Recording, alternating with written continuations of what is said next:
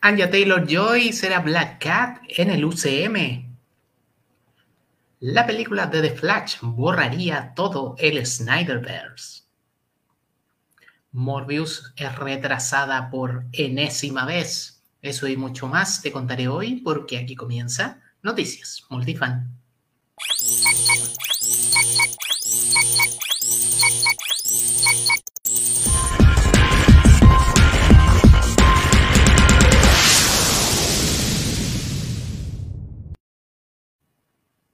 Hola multifanes, bienvenidos a esta primera entrega 2022 de Noticias Multifan. Eh, esperamos que hayan tenido un lindo fin de año junto a los suyos. Por nuestra parte, partimos con muchas novedades porque en este video quedarás informado de lo más relevante y destacado del cine, la televisión, los cómics, el anime desde Chile y para toda Latinoamérica en castellano y en tan solo 20 minutos. Esa es la promesa multifanes. Recuerda suscribirte a nuestro canal si aún no lo has hecho, darle like a este video, activar la campanita, por supuesto, comentar tu noticia favorita y compartir este video en tus redes sociales. Yo soy Guillermo y comenzamos. Te presento los nuevos pósters individuales de la película The Batman. Las nuevas imágenes promocionales son cuatro y cada una trae una letra que forma en inglés la palabra mentiras. Ahí las vemos, las cuatro en pantalla. The Batman estrenará el próximo 4 de marzo del año 2022. El traje de Blue Beetle sería práctico, según el actor Cholo Malidueña. Se refirió este actor a las pruebas de vestuario para su personaje en Blue Beetle.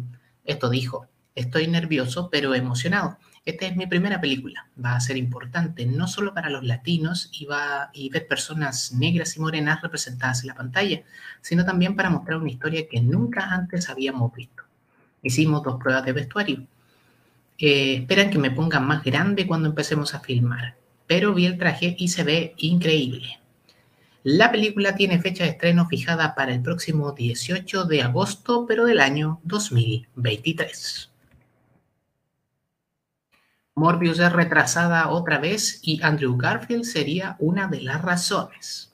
La película que abriría el universo de los vampiros en el UCM se iba a estrenar ahora en enero, pero nuevamente ha sido retrasada.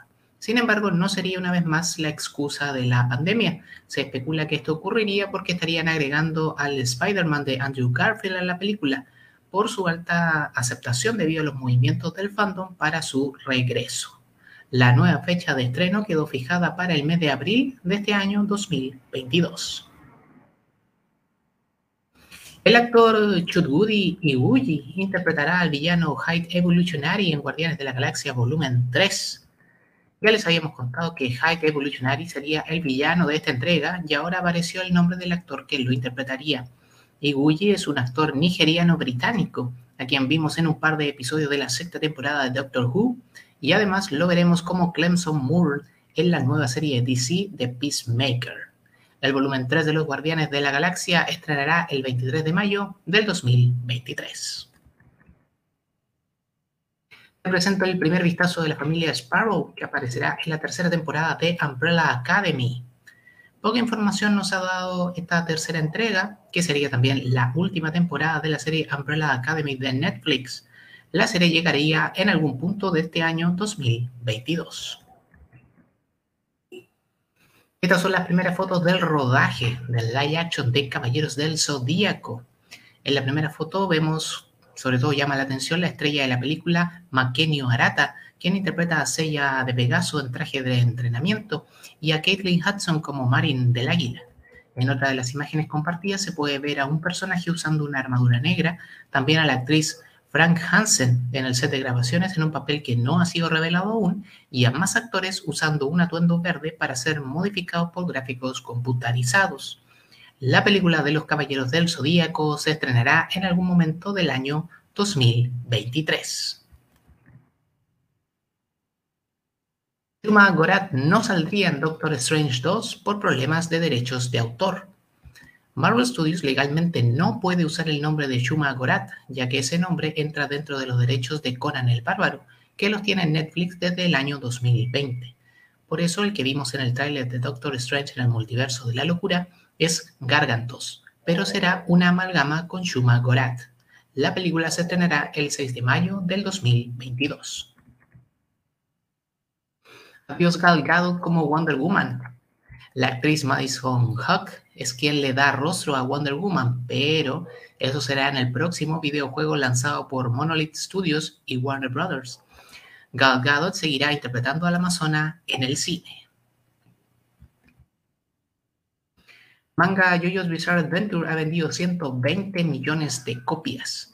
Con estas cifras, JoJo's Bizarre Adventure está en el top 15 de los mangas más vendidos de todos los tiempos. La historia es obra de Hiro, Hirohiko Araki y ha sido publicado por Chueicha desde el año 87 en revistas como la emblemática Weekly Shonen Jump o la Seinen Ultra Jump. La historia hasta el momento abarca ocho arcos principales y narra las aventuras de diferentes miembros de la familia Joestar y su guerra contra seres sobrenaturales. Como le contaba en titulares, la película de The Flash borraría todo el Snyderverse. Un reciente tweet del insider My Time to Shine Hello causó gran revuelo en Internet durante los últimos días, puesto que asegura que la película de The Flash sacará del canon a las películas de Zack Snyder de DC Comics, incluyendo eventos narrados en El Hombre de Acero, Batman v Superman y la Liga de la Justicia.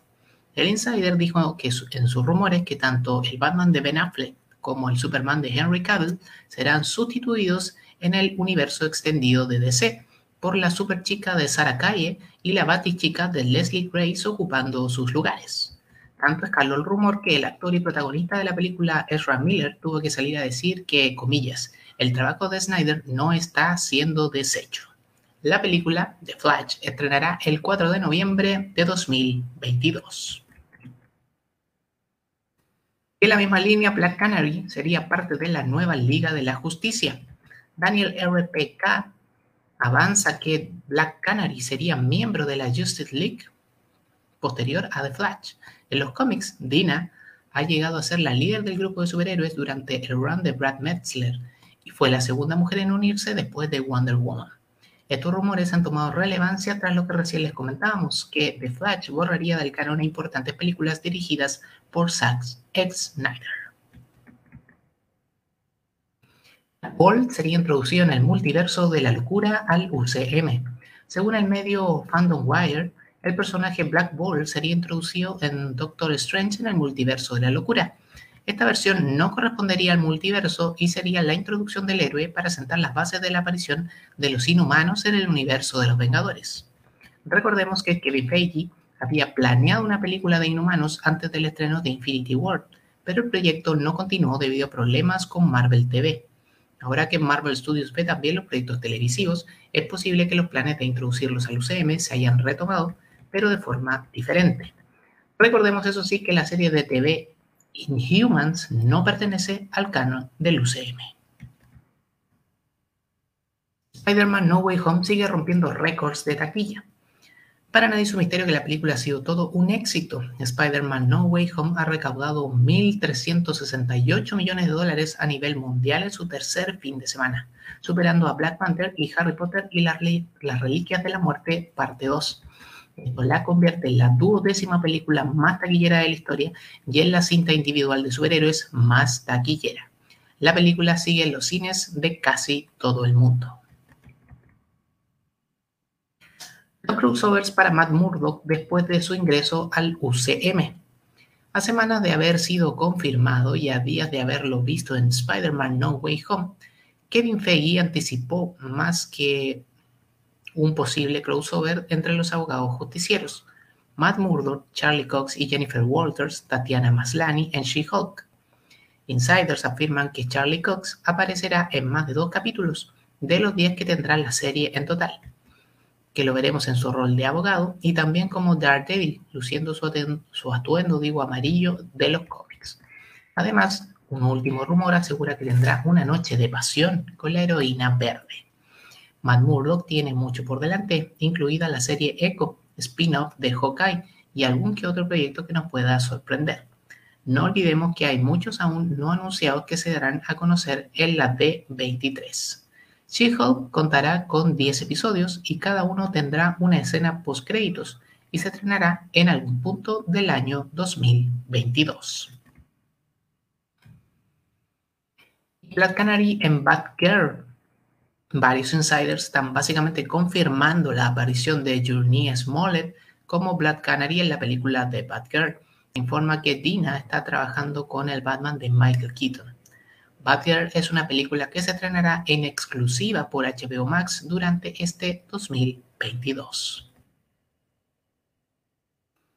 Los personajes regresarán en The Marvels. La actriz que interpreta a la madre de Kamala Khan ha revelado que Tessa Thompson y Lashana Lynch regresarán como The Valkyrie y Maria Rambeau en la película de The Marvels.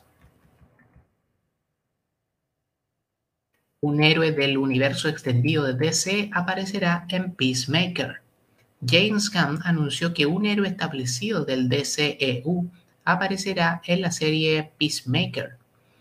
Es momento de hacer sus apuestas. Cuéntanos quién crees que va a ser en los comentarios. Peacemaker estrenará este 13 de enero por HBO Max. Los personajes de Florence Pugh y Hayley Steinfeld protagonizarán la secuela de Black Widow. Según el medio Geoc City, la secuela de Black Widow seguiría a Yelena Belova y Kate Bishop luego de mostrar una increíble química en la serie Hawkeye.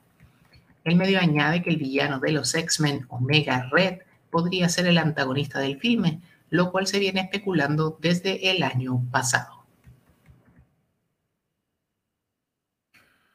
Y aquí te cuento las series de Marvel que rompen récords ilícitos, es decir, las más pirateadas del año. El universo cinematográfico llegó a las plataformas streaming con series exclusivas de Disney Plus que causaron furor, tan así que rompieron récords de pirateos este año. No solo algunas, sino todas las producciones de Marvel Studios alcanzaron a estar en el top 10 anual de las series más descargadas ilegalmente este año 2021. Te cuento te lo cuento del puesto 10 al 1. En décimo lugar, Wheel of Time. En 9, Arcane.